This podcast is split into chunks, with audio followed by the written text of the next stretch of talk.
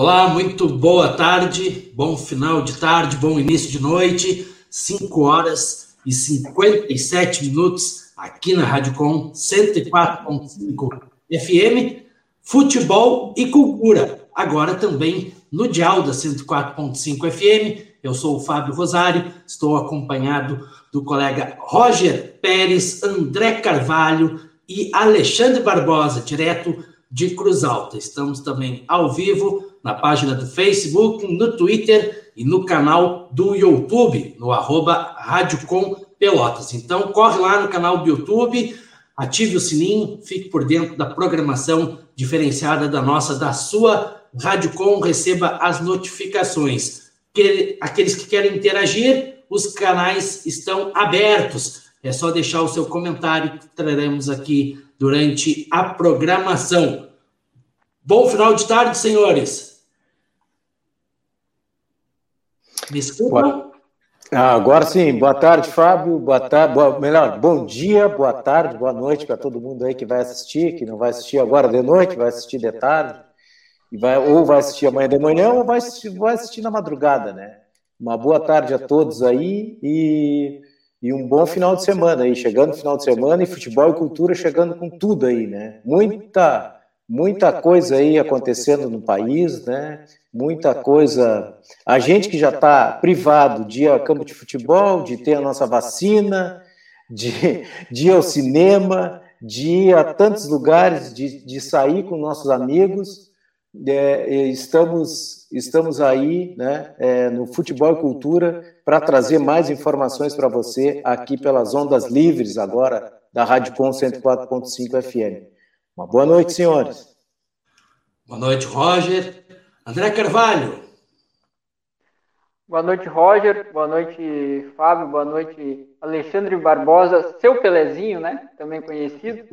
É, chegando com muita coisa e com muita chuva, né? O inverno estava muito seco até agora e, e agora essa, esse sábado está tá dando uma, uma boa chovida hoje. Mas eu queria trazer o destaque dessa, de hoje é sobre amanhã, na verdade, vai fazer um mês do falecimento do, do Grigol, foi um técnico argentino famoso porque ele foi um técnico dos, dos pequenos, digamos assim, né? Ele teve alguma teve uma passagem pelo River que não não foi de muito sucesso, mas mas as passagens que ele teve pelo pelo pelo Ferro Carril e pelo Ginásio La Plata foram as que marcaram a carreira dele e teve algumas outras com outros times que conseguiram lograr o ascenso com ele, né? E ele é um técnico muito importante na Argentina, porque ali na década de, 80, ele que iniciou com, com, com, várias coisas que se tornariam depois é, padrões do futebol, como a fisiologia, é, os testes que eles faziam físico dos jogadores, né? Enfim, é, a qualidade, a qualidade da saúde dos jogadores na época era, era relegado um pouco, ele trouxe isso para o futebol e foi talvez o primeiro time argentino a exercer o que hoje eles chamam de gang pressing, na época só chamavam de pressing, que era aquela pressão pela bola que a, que a seleção da Holanda fazia.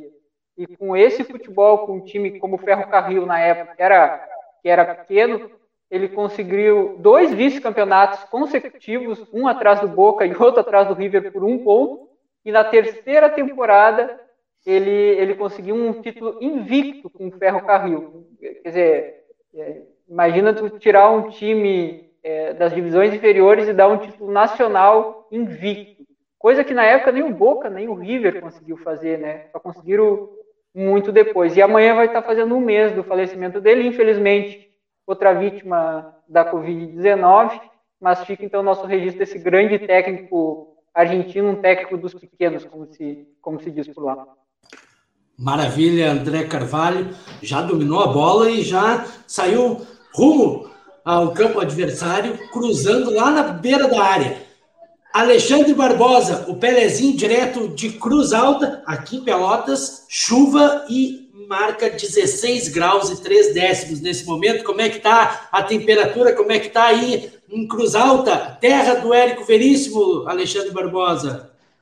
Boa tarde, boa tarde, boa tarde, senhores. Boa tarde a galera aí que está junto com nós aí. Muito obrigado. Né? Mais um futebol e cultura junto com nós. Estou recebendo visitas aqui em casa, aqui, a galera tá chegando, é, aqui, a movimentação aqui é forte também. Aqui ainda não chove, né, mas professor, o doutor Paulo Cossetin está chegando junto com nós aqui, por favor, doutor Paulo, senta aí junto com nós aí. Ah, aqui não chove ainda, tá, galera? Aqui ainda não chove, mas provavelmente aqui a chuva vai chegar, provavelmente aí amanhã vão ter um, um domingo chuvoso, muita pipoca e bastante futebol. Meu destaque de hoje para o futebol e cultura: devolvam a minha seleção brasileira de 80, de 90. Olha aí, o doutor Paulo já está aqui, ó. Seleção de, no, de 82, de 86, a seleção, as que não ganharam, de 90, a seleção de 94. Cadê a nossa seleção brasileira? Pelo amor de Deus, eu quero minha seleção de volta, eu quero pipoca, eu quero um monte de coisa, galera, é? E não está, né? A gente senta na frente da televisão, aquele jogo pacato, jogadores, né, emblemáticos no mundo, tá aqui, ó. Devolvam essa seleção. Olha aí, ó. Cauã da produção tá aqui, ó. Devolvam essa seleção. Tetracampeão mundial, tá aí a camiseta do homem, é. É, o Cauã foi lá buscar aí, ó. Felipe Vidinha tá ah, chegando na área. Futebol, é... O futebol dessa olha... seleção aí também não foi fácil, né? Não é foi fácil, olha aí, ó. Oi? É que é? Destaque é o Gabigol? Teu destaque é o Gabigol? Hum, é, assim, ó. Já que meu destaque, já que o senhor tocou, uh, André Carvalho, Felipe Vidinha, seja bem-vindo, Fábio Rosário, seu Roger Pérez. O Gabigol perdeu a oportunidade de se escalar para sempre, né? Ele perdeu a oportunidade. Agora, agora, Firmino vem com força, Gabriel Jesus vem com força, né, galera? Mas é esse é o meu destaque. Daqui a pouco a gente já vai partir para a cultura, né? Hoje a gente vai falar nada mais, nada menos de Rolling Stones. É, daqui a pouco a gente vai falar então de dois monstros aí. E também dizer para a galera que a gente está no rádio, né, Fábio Rosário? É isso aí? Estamos na FM? Exatamente. Estamos no 104.5 FM, nas ondas livres da nossa, da sua Rádio Com, no mês de aniversário da Rádio Com, agora Próximo sábado, dia 12 de junho, Radicom completando 20 anos na luta pela democratização da informação e o programa Futebol e Cultura, que já é um projeto oriundo da Radicom, que vinha sendo veiculado nas redes digitais, página do Facebook, no Twitter e no canal do YouTube, começa o mês de junho, trazendo então, ou melhor, invadindo as ondas digitais de presente para a Rádio Com, presenteamos a todos, agora também na 104.5 FM. Pessoal que está nos acompanhando pela 104.5 FM já conhece a grande maioria aqui da bancada. Roger Pérez, André Carvalho, Alexandre Barbosa e também já está conosco Felipe Vidinha.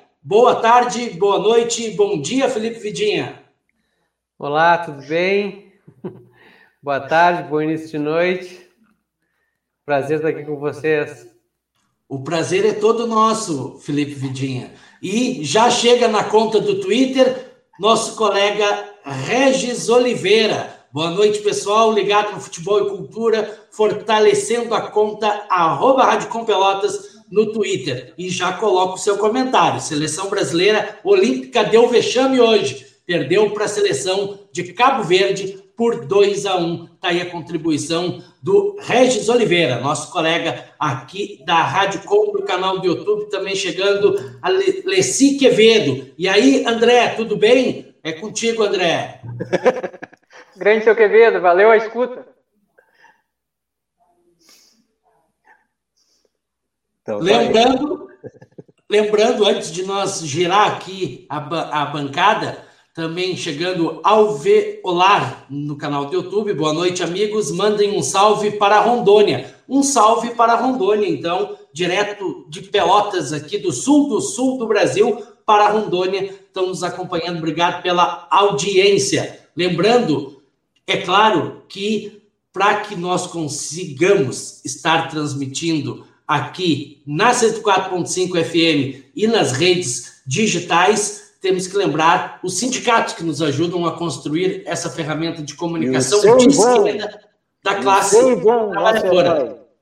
E o seu Ivon, Ivon Lopes na técnica. Na técnica, Ivon Lopes, graças ao seu Ivon e também ao Sindicato dos Bancários, Alimentação, Azufipel, Adufipel, Sinazef, Metalúrgicos, Cepers e Simp. E também não podemos deixar de mencionar que estamos falando em nome de Esquerda e Costa Advogados, associados esquerdos e associados esquerda e costa.com.br também Dirt Shirt Serigrafia, produzido e feito na rua, Bavária Parmegiana e Veterinária Pia. Agora sim, depois de apresentado, bola rolando, juiz apitou e temos agora as principais notícias e informações. Eu vou destacar aqui o meu destaque, que não poderia ser diferente, que é a questão, então, da Copa América e o que é notícia de ontem para hoje, nos principais meios de comunicação, nos principais portais da internet, que é a revolta. Então, a indisposição de disputar a Copa América na iminência de uma terceira onda da Covid-19 no Brasil, que não é apenas um levante de alguns jogadores da seleção contra a hierarquia da Confederação Brasileira de Futebol, mas sim uma unanimidade entre os jogadores da seleção. Pelo menos foi essa a mensagem do volante Casemiro em entrevista à Globo logo após da vitória por 2 a 0 contra o Equador pelas eliminatórias da Copa do Mundo. Também é notícia no El País. O El País destacou revolta de jogadores da seleção e denúncia de assédio contra presidente da CBF colocam Copa América na Berlinda. Tudo contigo, Roger Pérez. Pois é, Fábio Rosário, é. Vamos ver agora como é que se desdobra, né? Parece que depois do jogo do Paraguai, até a gente vai falar com um torcedor, né? O Arma. O Arma, como é que é o. Arma Rodrigues. Arma, Arma Rodrigues. Arma Rodrigues. Então a gente vai conversar com ele. E ele que é torcedor do Cerro Portenho, vai, a gente vai conversar lá com ele lá sobre até sobre a preparação da seleção paraguaia, né? Como é que tá? Como é que tá a preparação da, da seleção paraguaia? Mas o grande, o grande mote mesmo, a grande notícia, a grande a, a notícia central é a questão do, do, da seleção não, na verdade, jogadores, né? Finalmente se posicionaram depois de uma quantidade de, de tempo, né? Que o jogador brasileiro parece isento, não, não existe, né? O futebol traz a normalidade, sim, para tudo, né? É, na hora que tem jogo, as pessoas é, é, um doping, né? A pessoa fica dopada e, e é, fala até por mim, né? Gosto de ver jogo, mas não dá para a gente se alienar, né? Não dá para a gente se alienar. Tem que entender que é um momento difícil, né? E, tem, e uma coisa que eu comentei no início ali, gente, a gente tem que ver que a gente perdeu quase tudo, né, cara? A gente perdeu a, a, a questão de ir ao campo, a questão de ir ao cinema, a questão de ir a tudo, gente. A gente perdeu porque alguém não comprou vacina aí, né, gente? Alguém não comprou vacina. Então, a gente tem que, tem que, tem que relativizar isso aí e, e o futebol fica de lado, um pouco de lado, e a gente vai, né, vai para cima de, de, desses senhores aí que não compraram vacina, nos deixaram na mão, é uma quantidade de, de, de óbitos incrível no, país e não dá, não dá, não dá para ter a Copa. Realmente não tem, não tem, não, não pode ter, não pode ter a, a essa Copa América aqui no Brasil, né? Infelizmente o governo brasileiro respondeu mais rapidamente à Copa América do que os e-mails da Pfizer, né? Todo mundo fala isso aí. E aí nós ficamos aqui, né, cara? Na, na tele, telefutebol, tele não sei o quê, tele isso, tele aquilo, e vamos ficar na tele, né? É, basicamente todos os, eh, quase todos os países da Europa e alguns dos países da Ásia já estão voltando com os públicos, públicos nos estádios, né? Teve agora o, o jogo da Bélgica, está tendo o campeonato sub-21 europeu, né? Teve o jogo da Bélgica contra o Cazaquistão. No Cazaquistão foi muito interessante porque, claro, o Cazaquistão é uma seleção mais fraca, né? E a torcida é aquela torcida que nem tipo teve a do Panamá na Copa do Mundo, que qualquer lance que os jogadores pegavam na bola, eh, a torcida vibrava, né? E isso é muito diferente de ter um DJ colocando o som da torcida no estádio. E isso aí tu pode botar na conta do, do governo federal atualmente, não tem nem, nem um mínimo de, de torcida no, no estádio para fazer algum clima, né? Porque às vezes mil, dois mil jogadores já faz uma diferença, já faz uma diferença tremenda. Mas essa posição dos jogadores da seleção, ela vem num, num momento quase extremo, né? Você chegar a um extremo de uma situação para ter um posicionamento dos, dos jogadores. E apesar de ainda não ser claro a posição, né? O Casemiro deu aquela entrevista ali no final, é, fala, dizendo sem dizer, né? A, a princípio é, é, de fato eles não, a posição deles é não jogarem a, a Copa América porque teve durante essa semana, e o, e o Fábio certamente acompanhou, uma série de disparos de fake news contra o técnico Tite, né? Coisa claramente feita por, o gabinete do, do ódio do, do, do presidente. Então é claro que o, que o governo estava contando com a Copa América para, sei lá. E André, o, o que tem de gabinete agora, eu vou te falar. Esse ministério ah, de é. gabinete do ódio. Ministério paralelo. Ministério é, Paralelo. Consultório do crime, é uma coisa de louco isso aí. Eu, eu duvidaria que a, que a, seleção teria esse posicionamento, mas com esse disparo aí de fake news fica muito claro que, que é quente a informação que realmente eles vão se posicionar contra agora depois do próximo jogo. E o clima está tenso. O clima está tenso e na seleção já colocou no radar da CPF um possível pedido de demissão do Tite, como o André falou agora, que pode acontecer segundo as especulações, os boatos, as informações, pode acontecer logo após o jogo contra o Paraguai, que é nesta terça-feira do dia 8. Nos bastidores, os jogadores e técnicos de outras seleções envolvidas na competição, por exemplo, Argentina, Peru, Peru, Peru Chile e Uruguai, também estão movimentando pelo boicote à Copa América. E, e esse boicote vai vai se estendendo, à vista do que o mais provável que pode chegar, que é o que está saindo hoje na internet, é a questão das associações nacionais de futebol negociar com a Comebol a possibilidade de convocação de mais jogadores, possibilitando a realização do torneio, mesmo sem a presença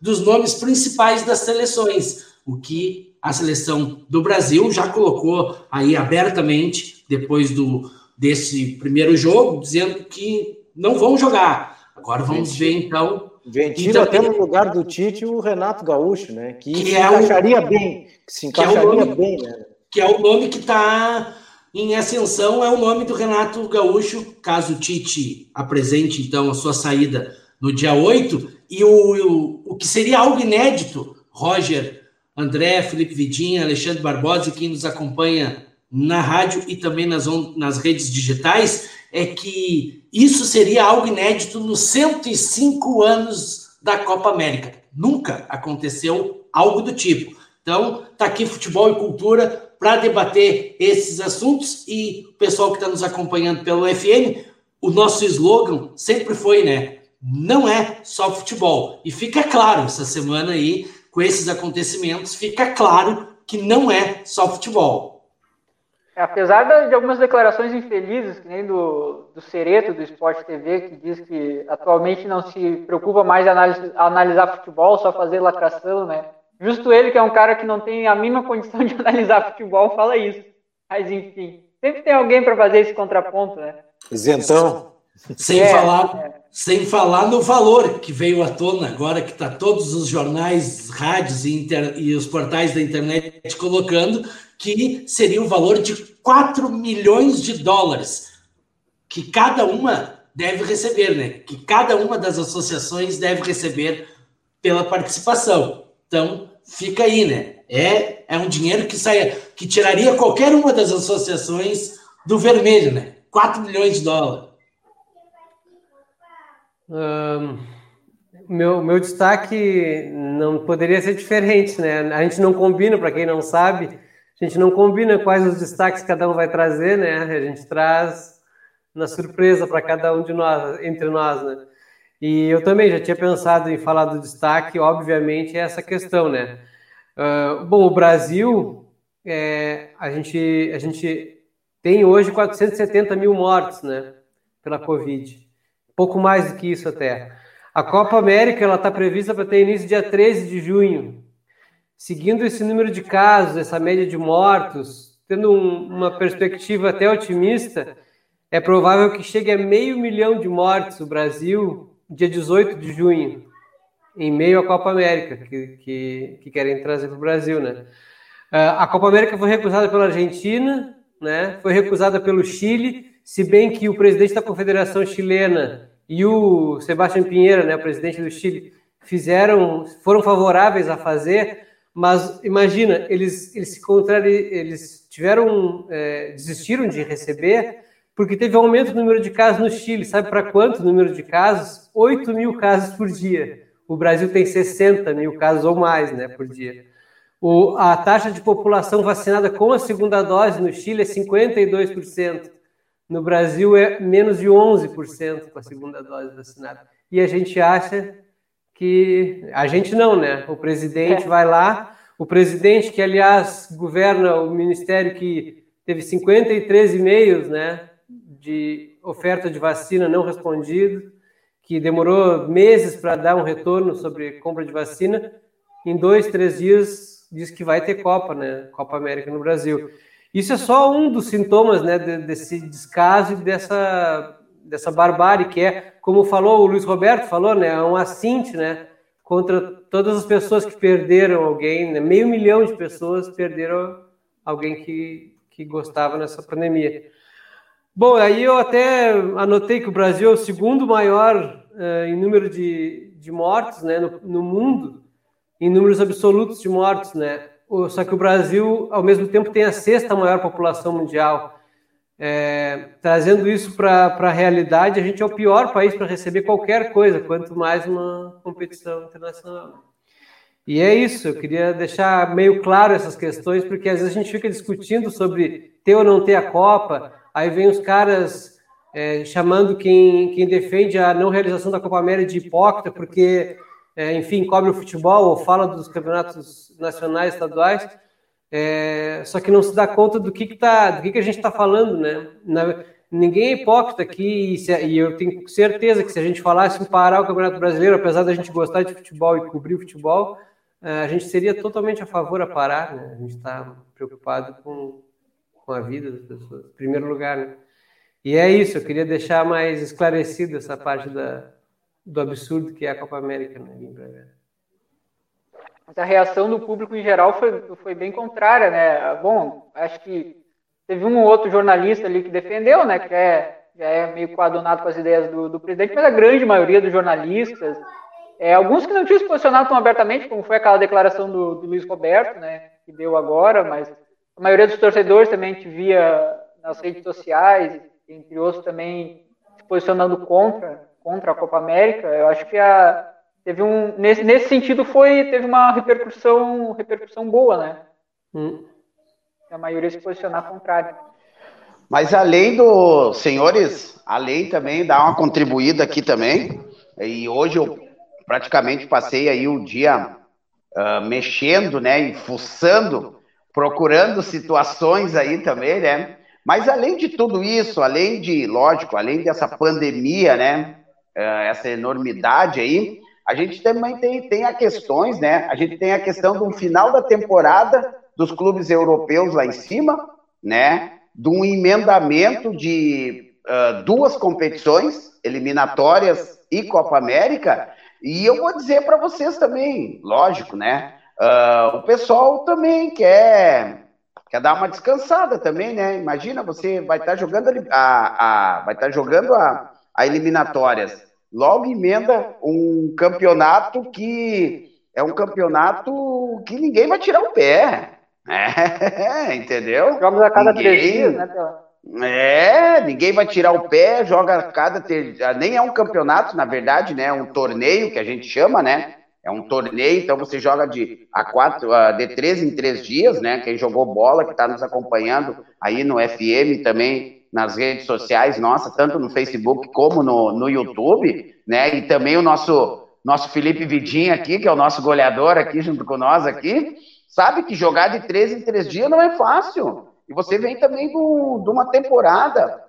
Eu acho que um pouco a fala de ontem também do do nosso capitão, né, do capitão da seleção, do Casimiro, respeito, respeito muito o Casimiro, e ontem ele se posicionou, também vai também um pouco para esse lado, né, pelo fato de, quando ele diz a, a seguinte frase, abre aspas, nós jogadores não fomos comunicados, fecha aspas, né? Então, eles também queriam tá aí, como é que tá a preparação física de vocês, estão saindo de uma temporada, enfim, né? Então engloba um monte de um monte de situações. Mas eu eu eu acredito e eu vou deixar gravado nessa live. Eu gosto disso, né? Eu gosto, eu gosto disso aí. Vou deixar gravado nessa live, né? Que não vai sair a Copa América.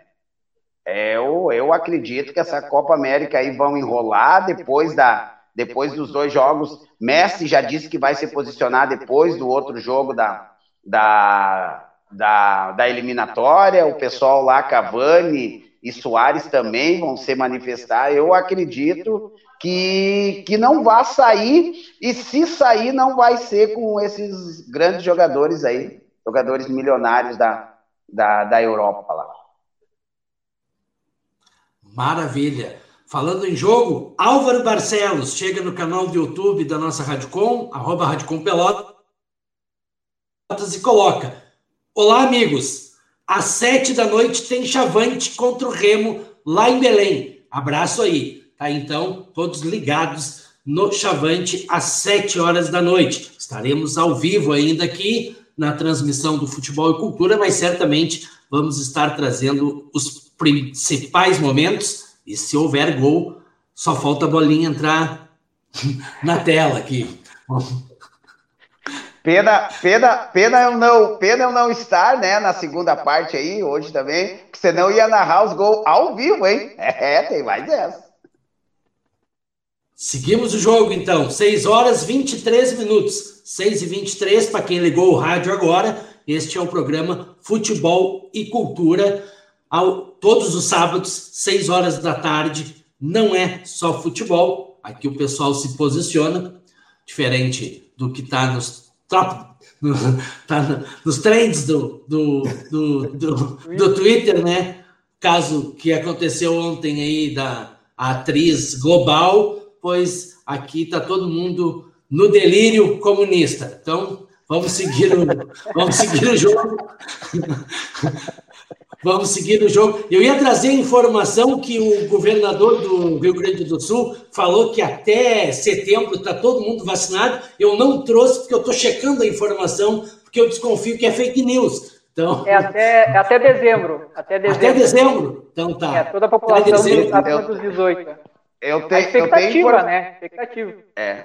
Eu tenho informações, né? O nosso querido presidente, a, presidente não, nosso querido governador aí do Rio Grande do Sul, citou em grande estilo a, uma nova onda aqui na, na minha cidade, aqui em Cruz Alta, né? Ele né, rasgou aí, então, e dizer para vocês que começo de julho, este que vos fala já vai estar vacinado, pai. Este que vos fala, começo de julho, aqui na cidade de Cruz Alta, este que vos fala já vai estar vacinado. Glória a Deus, até que enfim. Vou subir um pedacinho da Andradas aqui, que é só um pedacinho, né? Até a plástico de carro de joelhos. De ah, joelhos. Mas, de joelhos, meu querido. Mas vai ter que com, gravar. Com filmagens.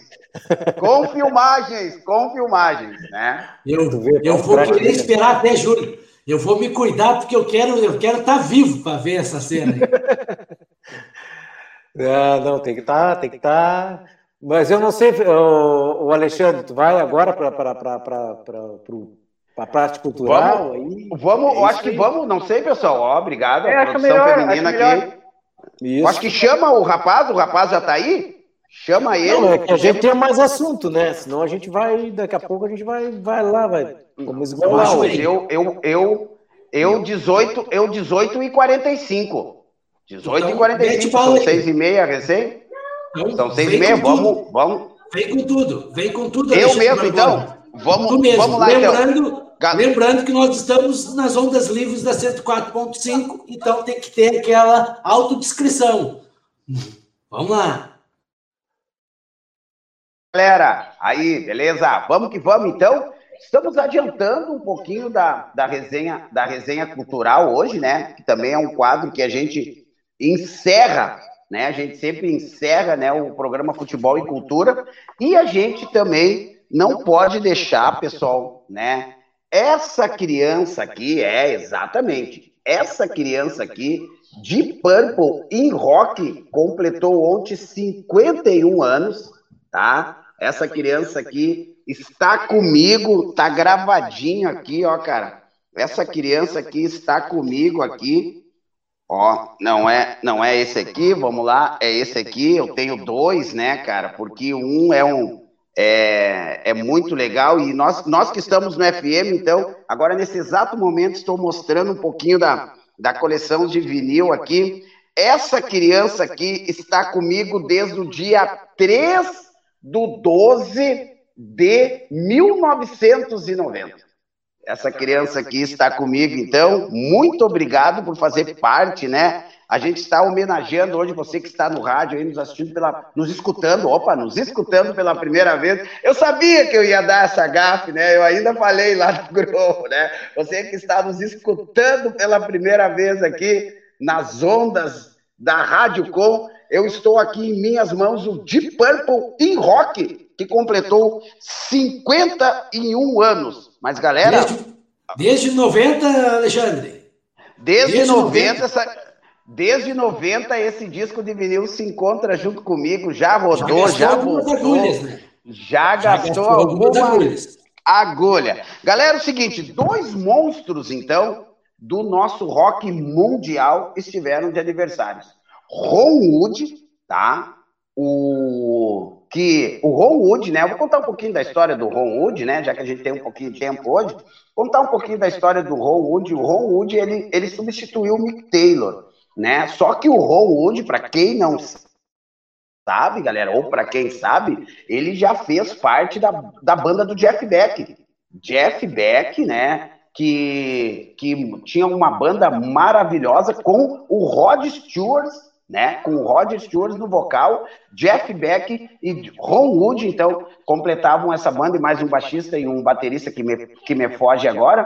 E aí, numa dessas apresentações épicas, né? Imagina, The Faces, Rolling Stones, né? Uh, ficaram, o pessoal aí ficou de olho, então, no Ron Wood, Ron Wood no disco Blue, né? Que é um disco com uma capa bem bacana que eu acabo não tendo ele aqui. Ele então ingressou então nos Rolling Stones, aonde, aonde nunca mais nunca mais saiu, né? Então é um dos grandes guitarristas então do, do Rolling Stones, né? Eu tô aqui com essa com essa criança dupla aqui, né? Capa Fold, né? Aqui estão os, os lendários, né? E dizer para vocês assim que é sim uma das maiores bandas do mundo, Rolling Stones. E também esteve de aniversário Ron Wood, né? Ron Wood, para quem não sabe, completou. Uh... Não, Ron Wood tá também de aniversário e Charlie Watts, é ele mesmo, Charlie isso, Watts, Charlie baterista Watts. então do isso, Charlie Watts, baterista do Rolling Stones que a última turnê, né? Então eu tenho, né, muitas coisas aqui, a última turnê, então, no dia 2 de março, no glorioso Beira Rio, então a turnê aí do Rolling Stones de 2016 na América Latina, a turnê chamada Olé, e este que vos fala aqui teve a gratidão e a honra de tomar o maior banho de chuva do mundo assistindo, sem dúvida nenhuma, né, uma das maiores bandas de rock do mundo, né, com a abertura da Cachorro Grande, fazendo um epicamente, né, fazendo um show de abertura bacana demais. Cachorro Grande, que é uma banda nossa gaúcha, aqui também, então foi convidada, né, pelo Mick Jagger, que conhecia já o som dos guri, né? E então foi foi demais, um, uma chuva bacana demais. E essa é a nossa parte cultural de hoje, tá, galera? vou ficar mais uns minutinhos com vocês aqui. Então, parabéns, Ron Wood, e parabéns, Charlie Watts, o homem das baquetas, hein? Show de bola aí. Beleza, galera? Maravilha. E tu tocou, Pelé, tu tocou num, num, cara aí que eu acho sensacional, que é o Mick Taylor. Como eu gosto do Mick Taylor. O Mick Taylor é um dos grandes guitarristas, assim, né? O Ron Wood, claro, né? nem, nem, nem se fala, mas o Mick Taylor, para mim, é, um, é sensacional. Né? Tem os discos solo dele que são maravilhosos. Né? E tem aquele Rolling Stones no Parque, aquele que ele toca, Simple of Devil, aquela, que ele, que ele toca os dois, o, que é assim, de, de, o cara é sensacional, né? É sensacional. Os caras. Aquela, aquela apresentação, aquela apresentação no parque, eu tenho ela em DVD, que aquela é é sensacional. Até, até a, a, rapaziada aqui de Cruz Alta diz que eu tô naquele show, porque aparece um nego velho dançando muito louco no meio, né? E a galera, olha lá, o Negãozinho Pelé teve nesse show. Respeita a lenda, respeita a lenda. Uh, dizer para vocês, dizer para vocês assim, só uh, o último instante aqui, dizer para vocês aqui que o seguinte, né? Que esse show que o seu Roger estava falando é em homenagem ao Brian Jones, que fazia quatro ou cinco dias que ele tinha, que ele tinha falecido, né? Então essa, por isso que esse show assim se tornou grandiosamente aí é, e o Brian demais, Jones também, e... outro guitarrista absurdo, né? É, o, além de guitarrista, tocava, era multi-instrumentista, o Brian Jones, né? Acabou morrendo, acho que foi numa piscina, né, de, de hotel. Ali, ali era um período assim, né, que vou te dizer, né? Quando os caras não estavam flutuando, eles estavam no espaço, né? Não paravam nunca, né? Dizer para vocês que no livros dos recordes, né? As duas maiores bandas em atividade hoje é Made in Brasil, a, a, uma banda paulista, uhum. e Rolling Stones, né? Todas com mais de 53 anos em atividade e nunca pararam. Essa foi a informação aí do Resenha Cultural com o Pelezinho. Fábio Rosário é contigo. E o Christian Mendes nos acompanhando lá na ilha de Santa Catarina. Obrigado pela audiência. E no canal do YouTube também, Álvaro Barcelos contribuindo com futebol e cultura e colocando o tremendão Erasmo também está de aniversário. Fez 80 anos, então, o tremendão Erasmo Carlos, que depois do sucesso da Jovem Guarda em 1971, lançou o disco Carlos Erasmo. Ele agregou ao rock elementos da soul music. E esse álbum eu vou aproveitar aqui, vou pegar carona com Alexandre Barbosa Perezinho e eu indico então para nossa audiência que está nos acompanhando neste sábado do dia 5 que escutem este álbum, Carlos Erasmo, que tem uma das músicas que diz: Eu não quero mais conversa com quem não tem amor. Gente certa é gente aberta, e se o amor me chamar, eu vou. Estamos precisando disso ultimamente. É, é massa, né? Não, e, é, e agora o Fábio Amaro está botando aqui Brian Jones dos Stones, é ele mesmo. Ele mesmo, Brian Jones do Rolling Stones. Ele mesmo, professor Fábio Amaro. Fábio Duval, professor, que tem o programa aqui na Rádio Com, Vozes do Mundo. Obrigado pela audiência também. E colocando lá, ó, conheço o disco, tremendão, amarelo. Tá aí então, ele mesmo. Seguimos o jogo, 6 horas 35 minutos. Já está na, na, na, nossa, na nossa, na, na aí na, na, ponta da agulha o arma, né? O arma. Já posso subir ele. Na boca do túnel? Pode subir. Na boca do túnel aqui, El Ciclone. Vamos ver. aí, subiu o arma. Tudo bom, Arma? Beleza? Bom, bom te receber aqui na Rádio Com 104.5 FM. É muito bom também conversar com você, Roger, com o Fábio, Alexandre, eh, Felipe e meu conhecido André Carvalho.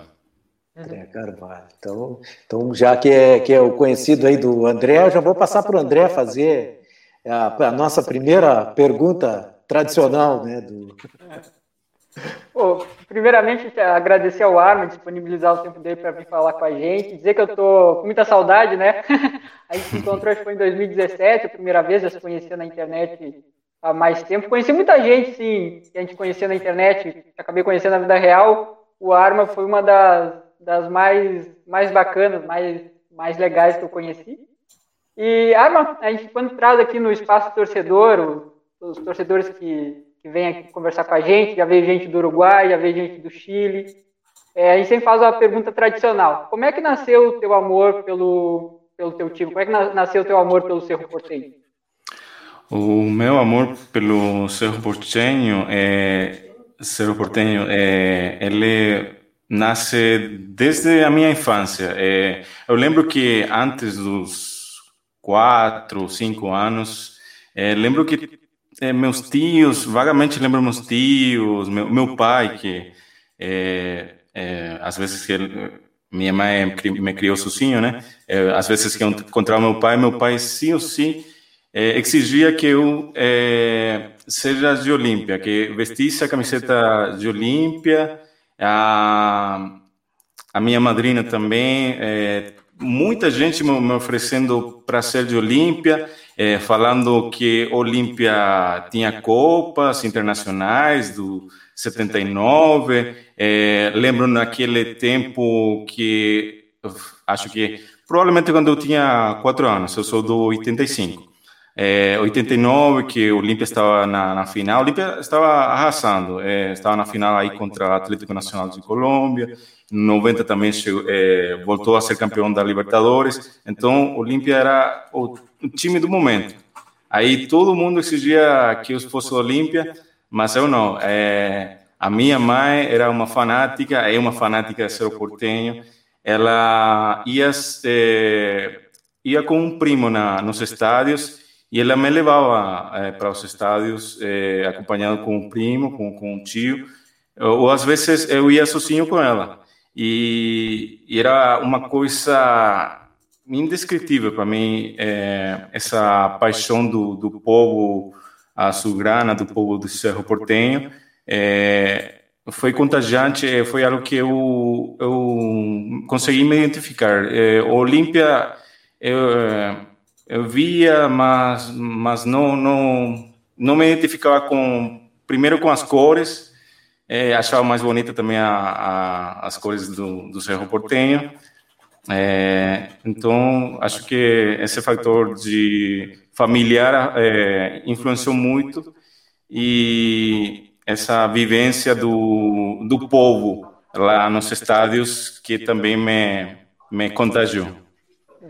O Cerro Porteño é o clube assim mais popular, digamos, no sentido de, de entrar mais nas camadas populares eh, no Paraguai? É, o Cerro Porteño, é, desde seus inícios, era conhecido como o Clube del Pueblo, o Clube del Pueblo, o, Clube do, Povo. É, Olímpia teve uma, uma origem mais, é, digamos, é, é elitista. É, foi um colono inglês, acho que foi um do, é, dos fundadores de Olímpia, e é, está mais relacionado com, com a, a elite do, do Paraguai, mas isso nas, nas origens, né? nas origens do, do Olímpia, Cerro Porteño foi é, fundado por uma família, é, é, pessoal do estudantes do, do bairro, se juntaram e, e, criaram um clube uns 10 anos depois. É, lembrando que o Olímpia foi o primeiro clube da, do Paraguai, em 1902. É, então, em 1912, é, nasce o Cerro Porteño. Aí, é, essa identificação é, do povo foi crescendo é, e essa paixão do, do povo foi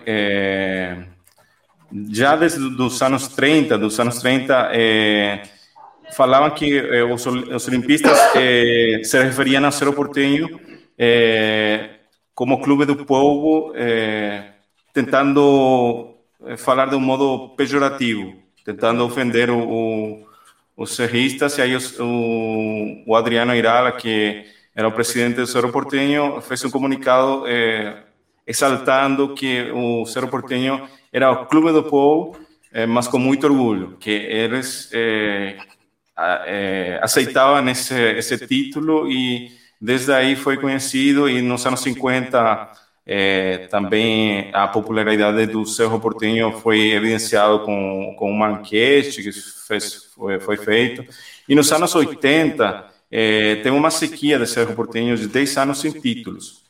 Aí é, o Cerro Porteño era uma, um fenômeno. É, praticamente é, os, os maiores recordes da, de, de é, assistência nos estádios foi daquela época, porque naquela época o Defensores ainda tinha aquela é, capacidade de, de, mais de 50 mil espectadores, né? Que naquela época não tinha essas regras da FIFA de segurança. Aí é, tinha um monte de, de pessoas é, de pé do lado do, da linha do, do estádio e é daquela época que, que Cerro Porteño eh, marcou os recordes de, de assistência em todos os jogos.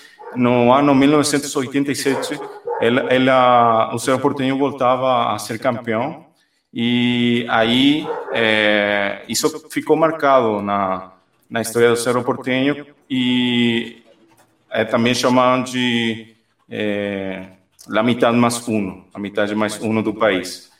É, já no, depois dos 90, é, 2000, 2000 para cá, a Libertad é, começou a aparecer. Libertad é, teve muita, muito investimento do é, ex-presidente do Paraguai, o Horácio Cartes, que era presidente do, da Libertad. Ele começou a colocar muito, é, muito dinheiro no clube, investimento, contratações.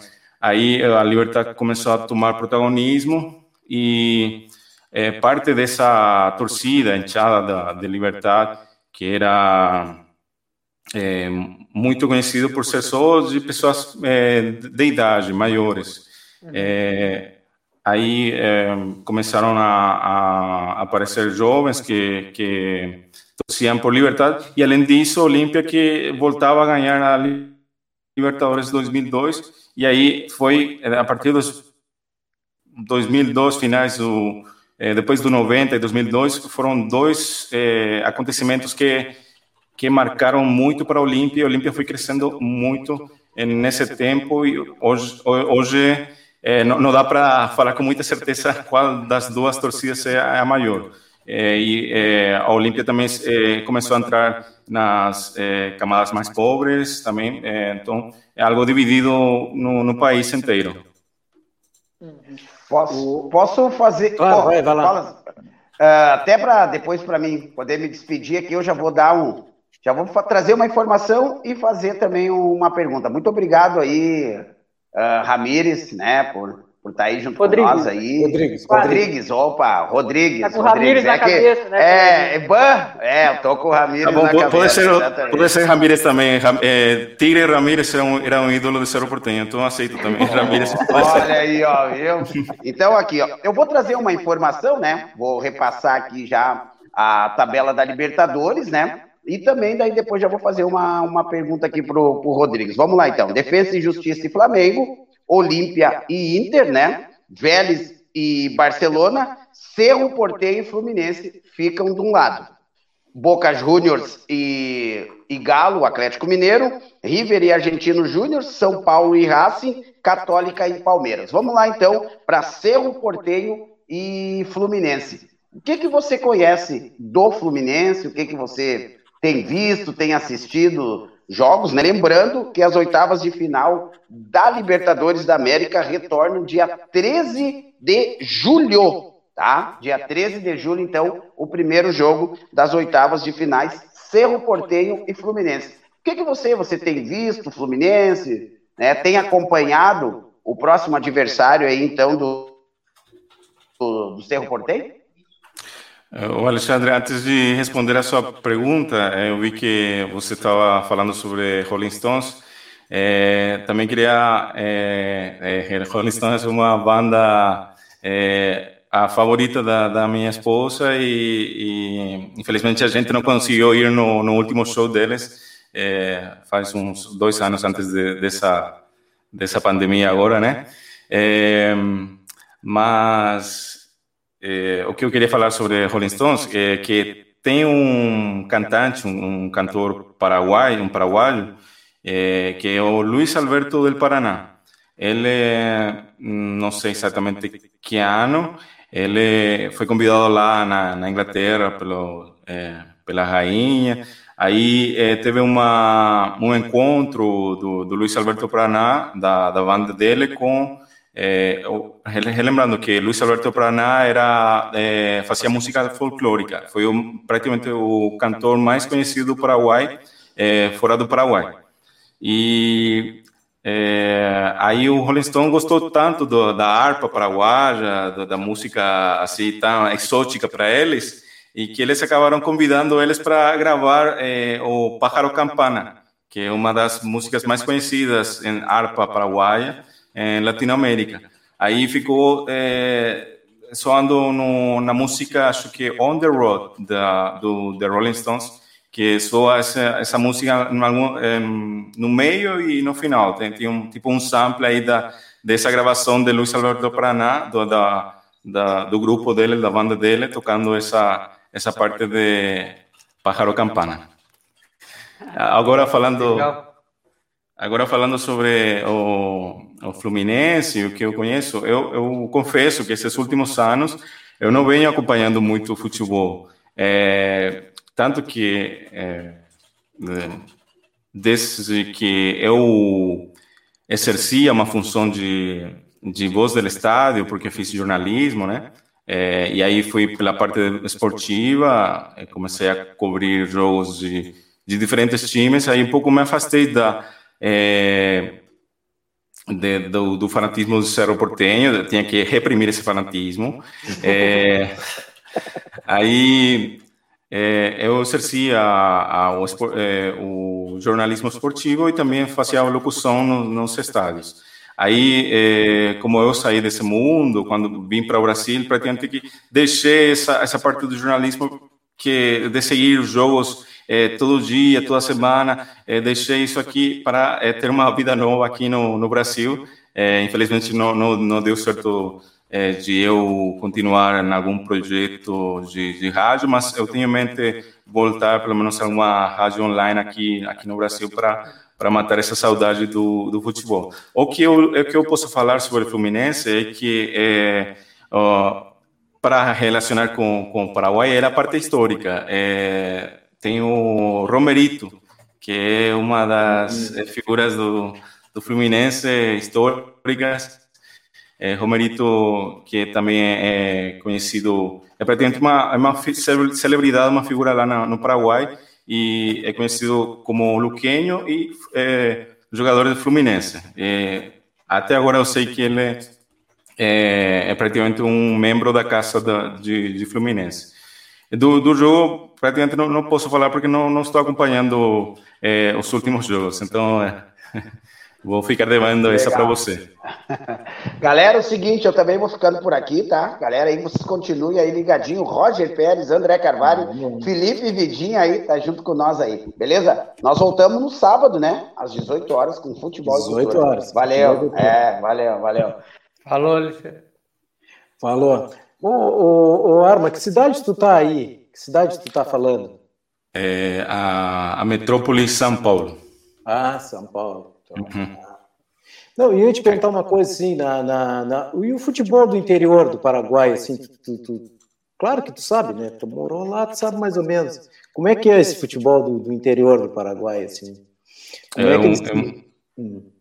Sim, pode, pode completar. Não, como é que ele se relaciona, assim, né? Aqui a gente, aqui no Rio Grande do Sul, a gente tem duas, dois super times, né? E aí, o, aí o, praticamente o Rio Grande do Sul se divide ali entre dois super times. Mas é, no Paraguai é a mesma coisa, assim, tem, esse, tem essa relação que nem a nossa aqui? É, lá no Paraguai é, tem um, o futebol do, do, interior é um futebol de, de muito fanatismo também. É um futebol bastante sofrido porque é, tem pouco dinheiro, pouco investimento, a, os estádios, os campos são muito ruins, é, então isso complica bastante. Mas é, é um futebol que enche os, os estádios, é, eu sei de é, eu cresci na. É, fiquei parte da minha infância é, no Guairá, que é na parte central do Paraguai. E ali eu tinha tios que, que chegaram a, jogar na, na seleção aí da, da liga é, do, da cidade, né? Que aí ela se enfrentava com, com outra cidade é, a nossa era capelana Egidio Cardoso. Aí lembro que o pessoal de Caçapá, de, de outras cidades que, que são um pouquinho mais longe, é, vinha em caminhões, é, vinha em, em ônibus, é, pessoal viajando, é, fazendo todo o sacrifício para chegar para o jogo e os, os estádios sempre cheios, sempre com muita gente.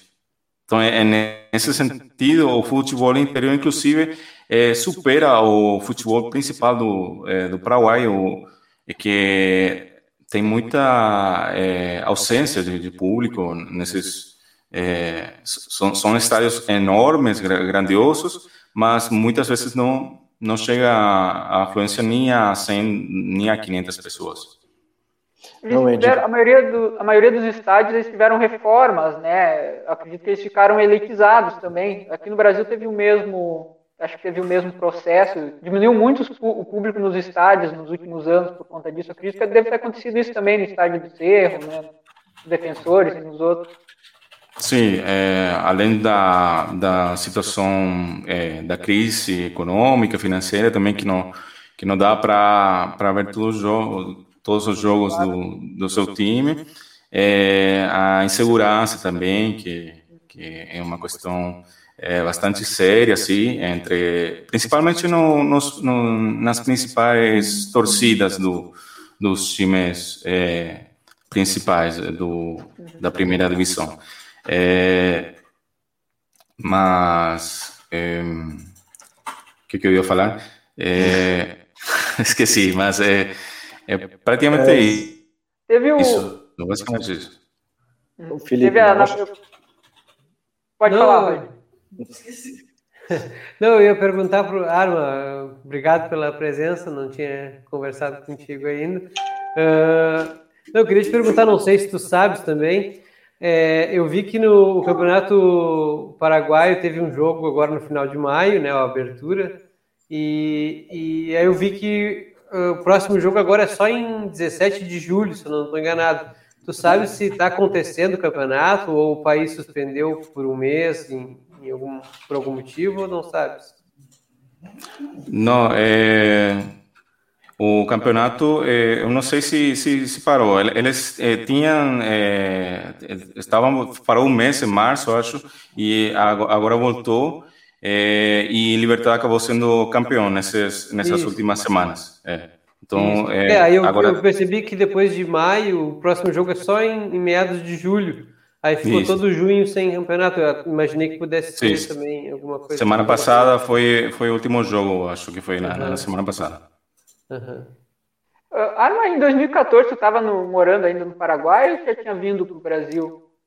2014? Em 2014 eu eu estava morando ainda no Paraguai, é, aí é, conheci a minha esposa agora do, é, brasileira, né? Que ela a gente estava se comunicando pela internet. É, e aí ela ficou indo para Paraguai, morou um tempo comigo, em 2015. Aí em 2016 eu já já vim para Brasil, para São Paulo. Então, em 2014, tu estava quando teve a final da, da Libertadores do, do, Nacional contra o São Lourenço? Tava sim, morando. Sim, sim. Teve, foi uma comoção grande, assim, porque o, imagino que o Nacional ele fosse um time que, que tivesse a simpatia de, da maioria dos torcedores, né? Não era um time com, com rivalidade com os grandes. Então, acho ah, que o, o Paraguai Paraguai se uniu assim em torno dele? Como foi? Sim, é o Nacional é, é conhecido como o segundo time do, dos paraguaios. É, sempre foi conhecido assim como o segundo time dos paraguaios. Então, é, praticamente a, a, torcida deles é pequena, sim, é, maioria de, de pessoas de idade. É, aí o pessoal de Libertad, Cerro Porteño, Olímpia, todo mundo se juntou para ir para o estádio, para encher o estádio, para para que não fique sozinho Nacional na, na final. Que legal, que legal. Nacional é um time de lá mesmo, de, do, do Paraguai. Nacional, é de Assunção? É, Ele é de Assunção? É, um do, é da Assunção. Ah, é isso que eu queria falar, que, não, que tinha esquecido. É, é os, os times, os principais times do, da, da primeira divisão do Paraguai, o 90% são da Assunção. Então, é, isso também afeta um pouco do, ao futebol do interior. É... Quais são os times da primeira divisão que, que são do interior, tu te lembra? Algo de algum? É, tem a, a, tem a Guairenha, que ah. agora é, tem a Guairenha, tem o é, 12 de outubro de Itauá, é, ah. também um, o 13 de fevereiro, que participou assim, faz uns anos também da, da primeira divisão, mas são É, 12 de maio, Pedro Juan Cavalheiro também chegou a participar da primeira divisão, mas são assim times é, muito isolados, são, são poucos times que chegaram a, a participar é, do interior que chegaram a participar no, na primeira divisão do Paraguai. Então isso isso acaba afetando é, também no desenvolvimento do, do futebol do interior. Outra pergunta, se o Roger ou o Felipe tiverem outra pergunta, só levantar a mão, porque eu tenho várias aqui. Não, outra vai, pergunta. Vai vir. Outra pergunta que eu te fazer, Ana, provavelmente quando tu veio aqui para o Brasil, certamente tem algum jogo tu deve ter acompanhado, ou de uma equipe paraguaia, ou, do, ou da seleção paraguaia, tu acompanhou pela, pela mídia brasileira. Não sei se tu notou, mas a mídia brasileira tem um total desconhecimento da, das seleções sul-americanas, até no próprio tratamento, não sei se chegou a, a notar isso. Sim, é, eu, eu, vejo isso não só no futebol. É, o Brasil é, é muito. Tem desconhecimento é, até dos times nacional aqui, ó. É uma é. coisa impressionante. Não, é para. É, para muitos só, só existe é, Brasil e Latinoamérica, Sudamérica é, não, não existe. É, mas é compreensível. O Brasil pretende um continente à parte, é, tem times muito grandes, a competição é muito, muito grande. É, mas na, na imprensa eu só consigo ouvir assim pouca coisa assim sobre sobre Paraguai quando tem especificamente participação de, de paraguaios que, que vinham jogando aqui no, no Brasil. Isso, isso influencia um pouco para para que eu é, saiba um pouco mais da, da minha seleção a partir da imprensa brasileira. Não, eu ia te perguntar uma coisa, e como é que tu, e como é que tu, tu vê as notícias do Paraguai aqui no, no, embora, embora tenha falado agora, né? Mas eu digo assim, como é que, como é que vem as notícias do Paraguai para ti, assim? Da, da, da, de tudo, né? Da política, da, da, da, do futebol. Como é, como é que tu vê a, como é que tu vê essa informação? Como é que ela chega aqui do, das fontes é, do Brasil para ti? É, principalmente pela minha mãe, que ela me, me comenta as coisas. É, e é, eu costumo entrar nos, nos jornais da, de notícias do, do Paraguai na internet, né? É, porque aqui a informação é péssima, né? É Falando isso, e, e sempre... Perdão. Não, pode, pode concluir. Não, é, e, e, sempre, quase sempre, coisa negativa que, que chega aqui. Eu, eu, eu ia te perguntar, como, é, sabe como é que está a vacinação no Paraguai? Se está avançado, se está na mesma lentidão do Brasil? Como é que está lá? Não, na é... mesma lentidão do Brasil não, não existe. Aí, aí é um caso. aí é Bom, caso é... Numericamente, é uma, está numa lentidão, mas como o Paraguai é um país pequeno e, e são é, 7 milhões de pessoas, então é, eu acho que é, agora está pelo meio milhão, tem é, as pessoas de, de risco de 75 anos, já são mais de 200 mil pessoas, acho que a maioria já foi vacinada. A minha mãe me contou que ela já agendou, minha mãe tem 58 anos, é, essa semana começou o agendamento de pessoas de 50, 60 anos. Então, é, pelo menos, é, eu acho que avançou um pouquinho mais, mas não foi por conta da administração do, do governo, porque a maioria das vacinas eu soube que foram doações, é, e também através de, de intervenção de, de, outros presidentes de outros países, tipo o Alberto Fernandes da Argentina, que ajudou. É, eu vi aí uma notícia agora que é, vai estar trazendo mais vacinas da, da Rússia. É, agora foi, foi aprovado aqui no Brasil também, né? Da Sputnik. É. Não, eu ia Pode só fazer um comentário, brincar com arma. Eu vi que está tomando tererê, arma. É, estou, estou fazendo a concorrência de vocês. Você, acho que vocês estão é, com mate, né? Com chimarrão. É. E eu com tererê. Não, com, com meu termo.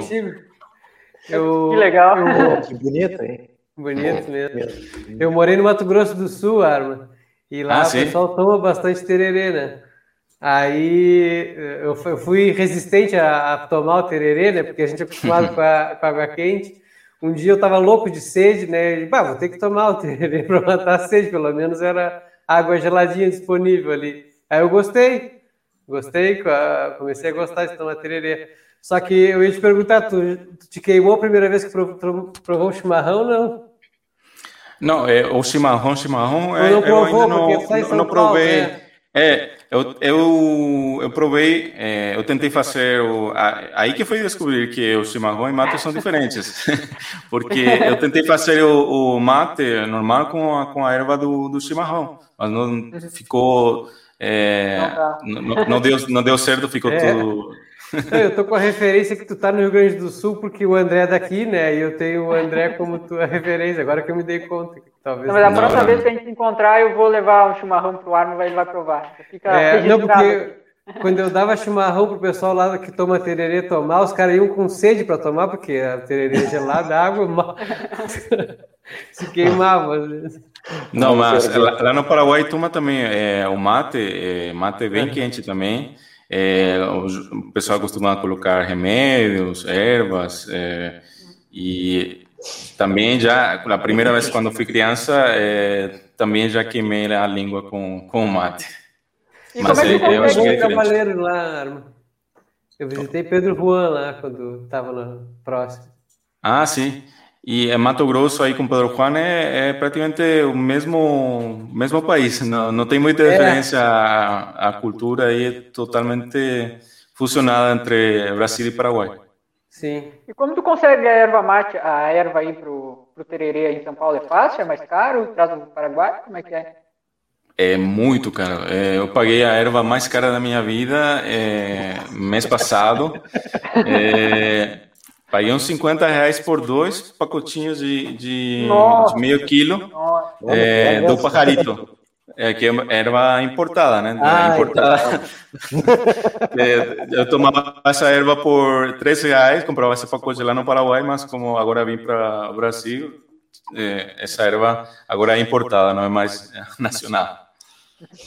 O Arma, eu vou, vou, te fazer uma pergunta assim, que eu disse para os guri que eu ia fazer, e aí eu ia te, vou te perguntar uma coisa: como é que vocês conseguem aí no Paraguai fazer tanto zagueiro bom? Tanto zagueiro bom. É muito zagueiro bom. Né? Nossa, é, Agora, é, impressionante. É, é, impressionante. Da onde sai a escola aí? Da onde sai esse jogadores? Não sei, é, eu, eu já lembro assim várias teorias que, que o pessoal falava. É, que o, talvez por conta do e não só os zagueiros, é, to, todo o jogo do Paraguai, assim, é, lembrando assim o time do do Carpegiani, por exemplo, do, do, Mundial de França 98, que tem, acho que é uma das defesas mais históricas da da, da Copa do Mundo, é, Gamarra, Celso Ayala, Francisco Arce, é, Rivarola também que estava. É, então, eu acho que a, esse, esse futebol de, de Paraguai só ficar na, na defesa e, e atacar incisivamente é, com bolas cruzadas e goles de cabeça é, é muito devido a, ao estado dos, dos, dos campos. Tem pessoal que fala que é, é muito influenciado por isso, que é, como o, o, campo não, não está em boas condições, só obriga a, aos técnicos a plantear os jogos desse jeito e é, apostar tudo para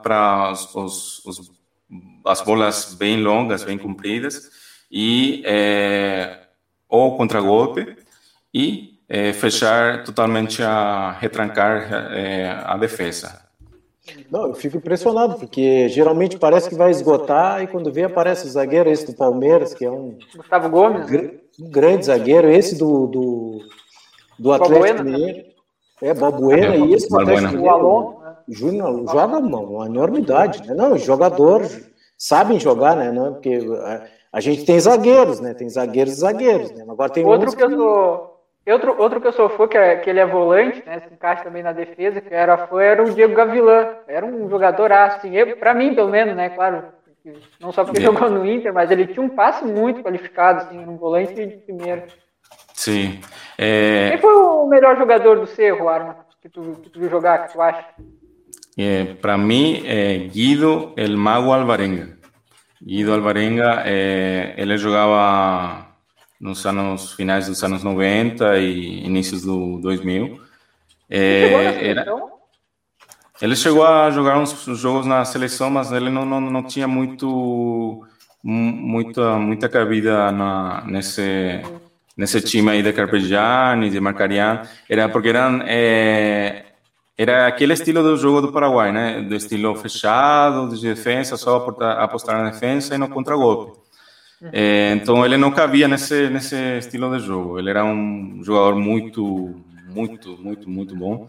É, tinha uns passes assim que da, da eram inesperados. É, eu posso um pouco com o Riquelme, que era assim, ele metia aqueles passes assim do, do meio da do, da cancha, do do campo, é, mas eram, eram passes assim inesperados e que deixavam já o, o, o delanteiro, o atacante, é, mal mal com, contra o goleiro da, do outro time.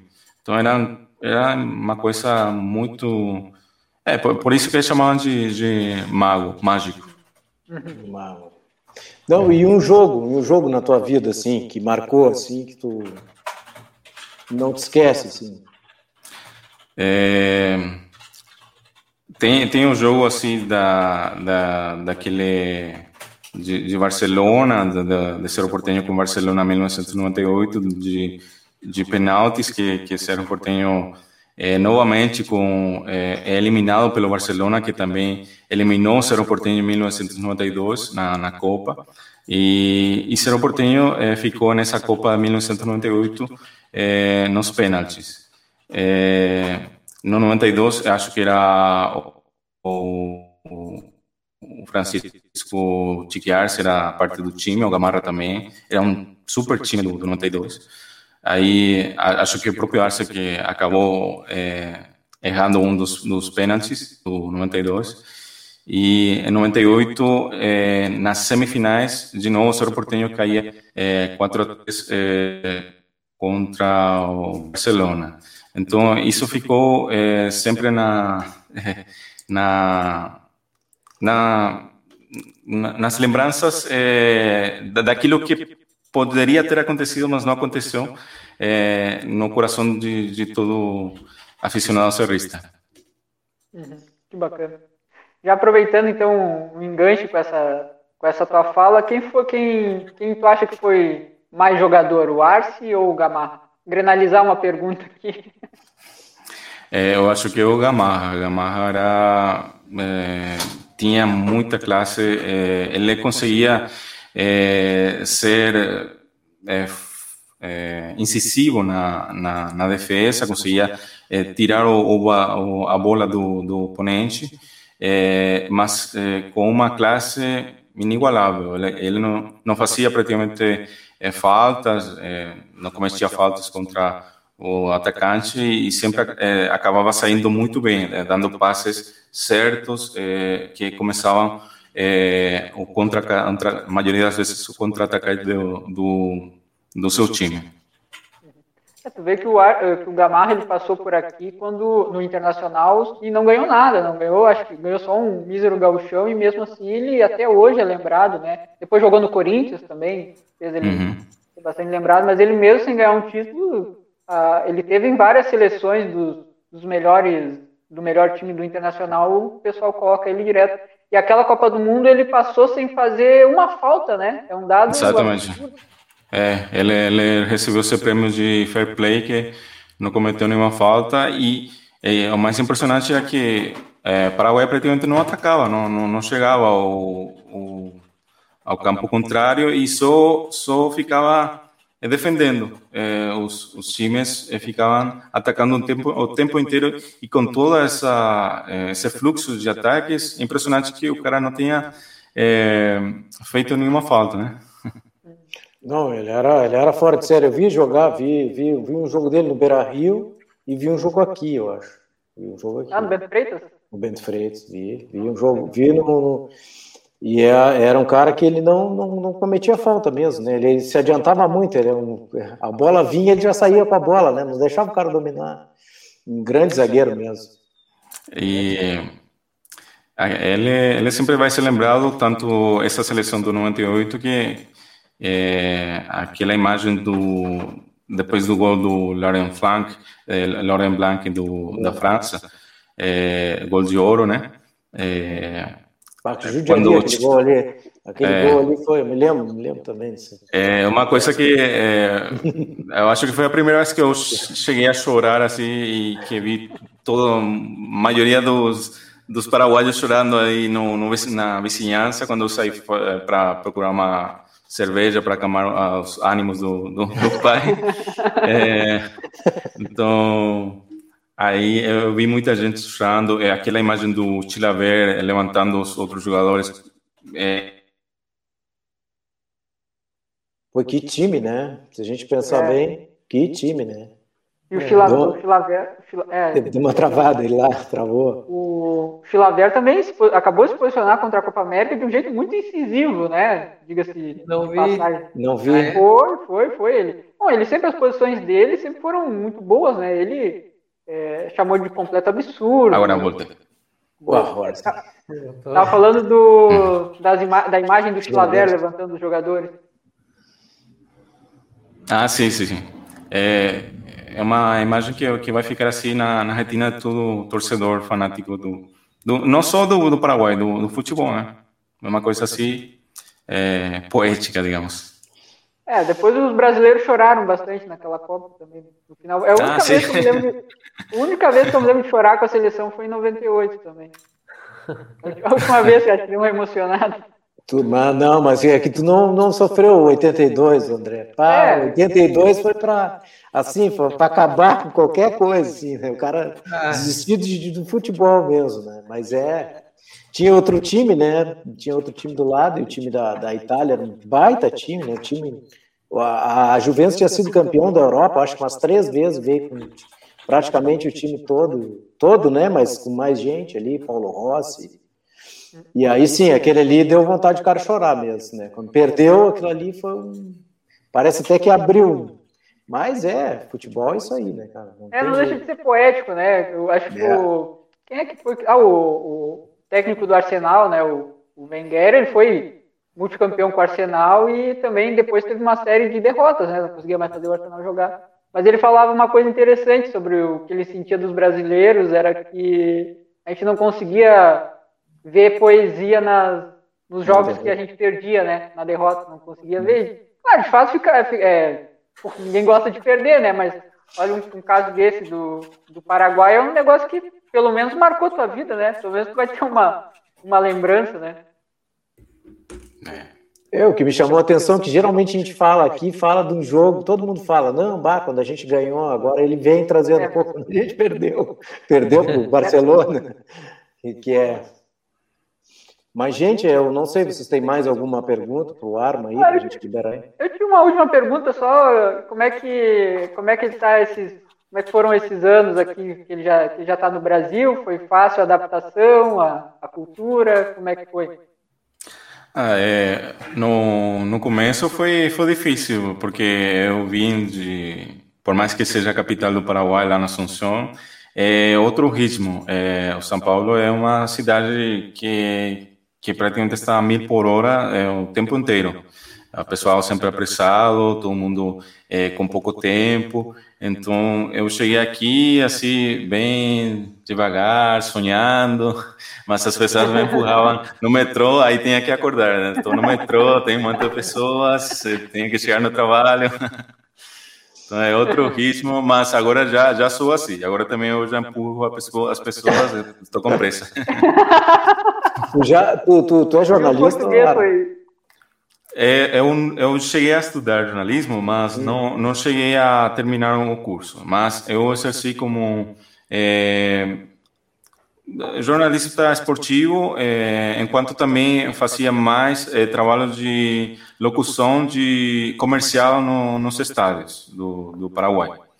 Aí fazia esses trabalhos aí. é, que não era muito assim jornalismo, jornalismo que eu estudava, é, mas era o mais mais próximo que eu conseguia exercer. Então, vai, André, tu tinha perguntado. Oi? O que, que era, André? Tu ia, tu ia falar uma coisa e eu falei, acabei falando. Não, não, era só sobre isso, sobre o, sobre o... Ah, tá, era... E sobre o português, assim, foi, foi meio complicado para ti no início? Mais do que se esperava ou foi tranquilo, assim? É, no, a primeira vez que eu, que eu vim para o Brasil, eu vim para Minas Gerais. E aí eu não, não eu pensava que, porque eu, eu só me comunicava com o pessoal da internet. Aí eu lia é, as coisas, entendia e respondia também é, tudo escrito, mas a parte de, de fala eu pensava que sabia, que poderia é, me comunicar, mas era era muito complicado. É, e eu não, não muitas palavras eu não conseguia entender o que o pessoal falava, achava muito rápido, que o pessoal falava muito rápido e não chegava a compreender. Aí tinha complicação na, na comunicação no, no começo, mas é, depois de que conheci a minha minha esposa aí eh, comecei a falar mais. E aí sim eh, consegui desenvolver melhor minha, minha comunicação e, e, consegui superar essa essa barreira. Legal. É, parece mais é, parece mais fácil né para eles assim para nós parece tão difícil né? Não eu, eu não a gente aqui eu acho que aqui nessa nossa região aqui no sul aqui é um pouquinho mais fácil mas eu vejo que para outros assim a gente entrevistou o Rodrigo Garay, lá do Chile, né? E aí eu via que ele é carregadaço, assim, né? Não foi fácil, né? Tinha que estar tá prestando atenção mesmo, assim. É, e isso que o chileno também é, é complicado até, até para os nativos espanhóis. E também o paraguaio, porque o paraguaio, para entender também o paraguaio, mistura muito o espanhol com, com o guarani. Então aí complica também a comunicação. É, e quando a gente fala assim rápido também, já. Já, já ninguém entende, né? Hum, é. Então, Arma, vou te agradecer aí, tia, tua, tua, tua participação, né? Obrigado por ter vindo aí, agradecer o André por ter te chamado aí, e vamos te chamar mais vezes aí para conversar sobre o Paraguai aí. Agora vamos ter essas finais aí da, da Libertadores e a seleção é, que joga lá no Paraguai, né? Eu acho que joga lá no Paraguai agora. Terça-feira agora. Terça-feira. Uhum. Joga vão jogar no Paraguai. E aí a gente te agradece aí a tua participação. Né? Eu que agradeço a, a, confiança a, do André e vocês eh, por, por dar esse espaço. É, agradeço a audiência pela paciência de é, de ter que ouvir essas coisas que eu falei, talvez não foi muito não, fluido, muito fluente, mas eu gostei de, de participar do programa e, e, achei muito bacana essa essa mistura de vocês de, de falar sobre cultura e futebol, que são duas coisas que estão intimamente ligadas e, e parabenizo vocês pelo pelo programa de vocês e que tenha muito sucesso. Tá bem. Muito obrigado, hein? Queria deixar, deixar meu agradecimento ao Arma e mandar um abraço para a Vicky, provavelmente ela está aí na volta, né? Sim, ela está, está de home. Como eu faço também? certo. Então, um grande abraço aí. Até mais, Ana. Feito, então. Então tá aí, né? A gente trouxe aí o, o torcedor do, do Cerro Portenho, né? torcedor. Arma Rodrigues. Arma Rodrigues. Virou Ramires ali uma hora. virou Ramires, né? Mas ele não se importou, ainda bem que ele não se importou. Ah, tá bom. Né? Gente, aqui, ó, tem um monte de, de coisa aqui, de. Ah, desde aqui, ó, vamos daqui. Álvaro Barcelos, Brasil entrando em campo com uniforme branco com as listas é, rubro-negras diagonais. Aí o. Aí Ela o Fábio Amaro... É a estreia do uniforme, né? Eu acho que é. Aí o Fábio Amaro botou aqui, ó, é, Nelson Rodrigues gostava de escrever sobre futebol também. Aí, aí depois na outra, na, é que na verdade a gente vai vendo é, da, cada, cada momento do programa ele escreveu uma coisa, né? Então, uhum. é, mandar um grande abraço para ele, ao Gabriel Xavier aqui também, Dali Gurizada, que baita bate-papo, grande, grande abraço a todos aí. E então tem, tem tem bastante coisa aqui do Fábio. Ma, massa, arma tem alma. Então, a última dele, poética do, do Fábio aí, grande, grande Fábio, sempre aparece aí, Fábio, que sempre teus comentários são pertinentes aí. E aí, Felipe Vidinha, e a Libertadores, vai fechar com a, vamos fechar com a Libertadores? Ou tu... Tá valendo os comentários. Se tiver algum, manda aí também. Manda aí, cara. Não, tá valendo os mesmos que eu estava acompanhando os mesmos que o Roger estava tava vendo aqui. Pô, isso aqui é água, hein? Isso aqui é água mesmo, isso. É só água. É eu, eu acho que os goles estão muito consecutivos, confio, não. Agora a gente pode mudar um pouquinho a pergunta, o Roger, Felipe, para os próximos convidados, é não lembrar de, um, de uma vitória, já, já perguntar direto qual foi a maior derrota que viu no estádio, que mais marcou. Depois do Arma, né? Fazer esse exercício, né, André? Não, pior, pior que se tu faz essa pergunta assim para ti mesmo, eu, eu, eu fiz aqui o exercício já saiu umas quatro ou cinco terríveis que marcaram. Ah, se perguntar para mim, Roger, a gente tem mais lembrança que tu, acho. Ah, já temos lembrança, André. Olha, eu, o Felipe, o que a gente perdeu aí, eu vou te dizer, né? Não tem. tipo assim. Mas essa da, essa da seleção de, de 98, eu acho que teve a mesma. O empate teve. Isso foi igual com a de 82, foi a expectativa, né? A, a, teve, teve o título de 94, e só que o, o Brasil fez toda um, uma preparação ali que foi muito bem, né? Liderou, liderava tudo, tinha o Ronaldo numa fase absurda, né? Então acho que chegou com, com a expectativa lá no alto e pô, chegou na final de novo, né? Normalmente os, as seleções que são campeãs num ano caem na, na fase seguinte, ou não, não vão muito longe, o Brasil chegou numa final. E, e aí perdeu assim num jogo que não conseguiu atacar, né? A França foi dominante do início ao fim. No Brasil, acho que isso talvez tenha sido pior ainda, né? Foi. Foi tenebroso, uh, Kenny. Eu não sei se vocês querem que eu faça a Libertadores, na verdade o Pelezinho tinha comentado já, né, os confrontos. É, só deu os confrontos, né, do... É, querem que repita? Não, ele não deu todos, ele parou no cerro, ele parou no cerro. Bom, então de um lado da, da chave das oitavas de final, é o Defensa e Justiça, né, no, contra o Flamengo, no dia 14 de julho, uh, o primeiro jogo, né, o Olímpia recebe o Inter, né, Reedição o Vélez... da primeira fase, né? Oi? Reedição da primeira fase, né? Reedição da primeira fase. O Vélez recebe o Barcelona um, e o Cerro Portenho Fluminense, né? Time do nosso convidado de hoje. O Cerro joga no dia 13 de julho, é o primeiro jogo desse lado da chave. Uh, no dia 13 também, aí já do outro lado da chave, então o Boca Juniors com o Atlético Mineiro. O River recebe o Argentinos Juniors. Acho que, desculpa, Felipe, acho que o, Boca Juniors com, com o Atlético acho que é o principal jogo, né? De, assim, de, de, dia de peso, né? Claro, o Atlético não tem tantos títulos, né? Tem só uma, uma Libertadores, mas, mas eu digo pelo, pelo time, né, em si, né? É, é o time gera muita expectativa, né, André, esse ano.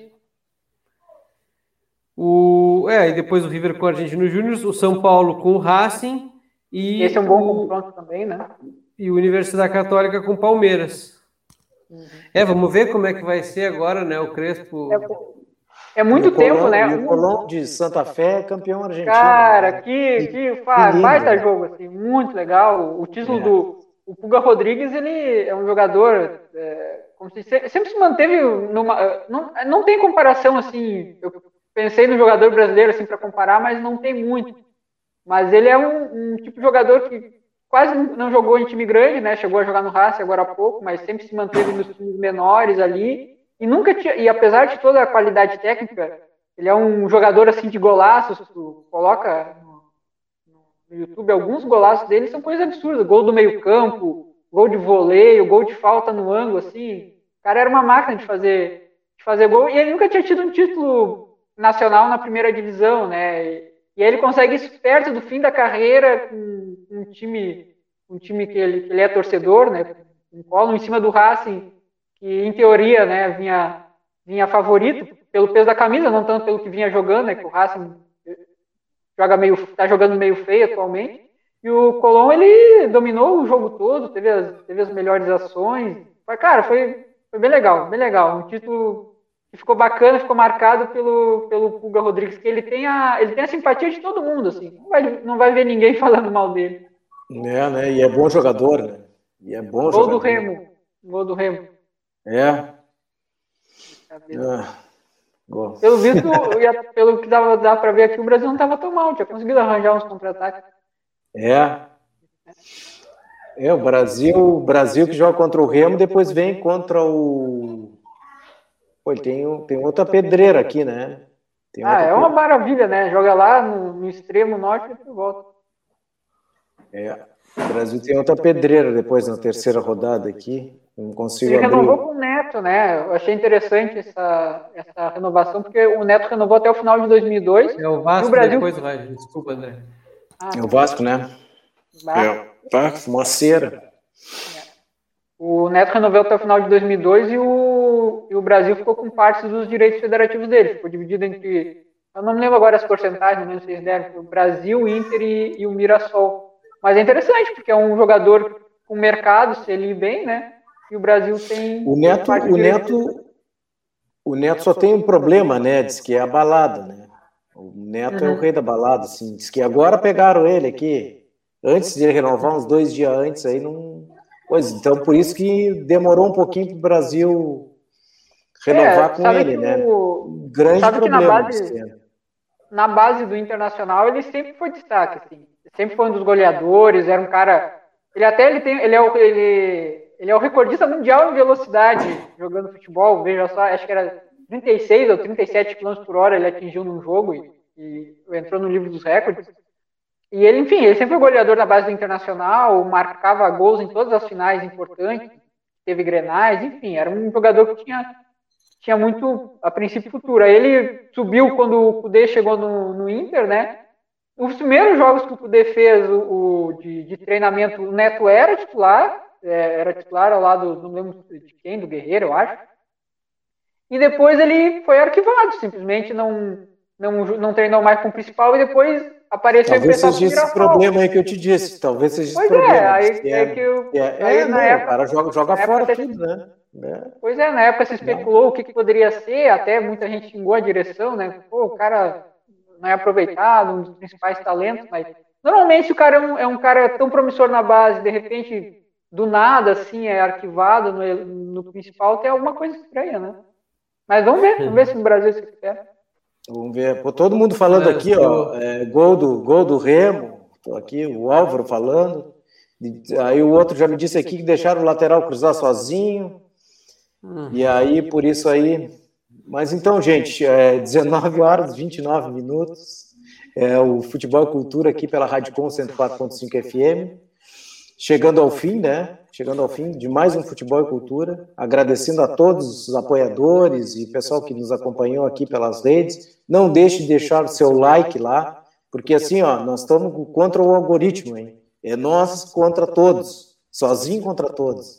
É uma coisa assim absurda que o algoritmo está nos, nos, deixando de lado, né?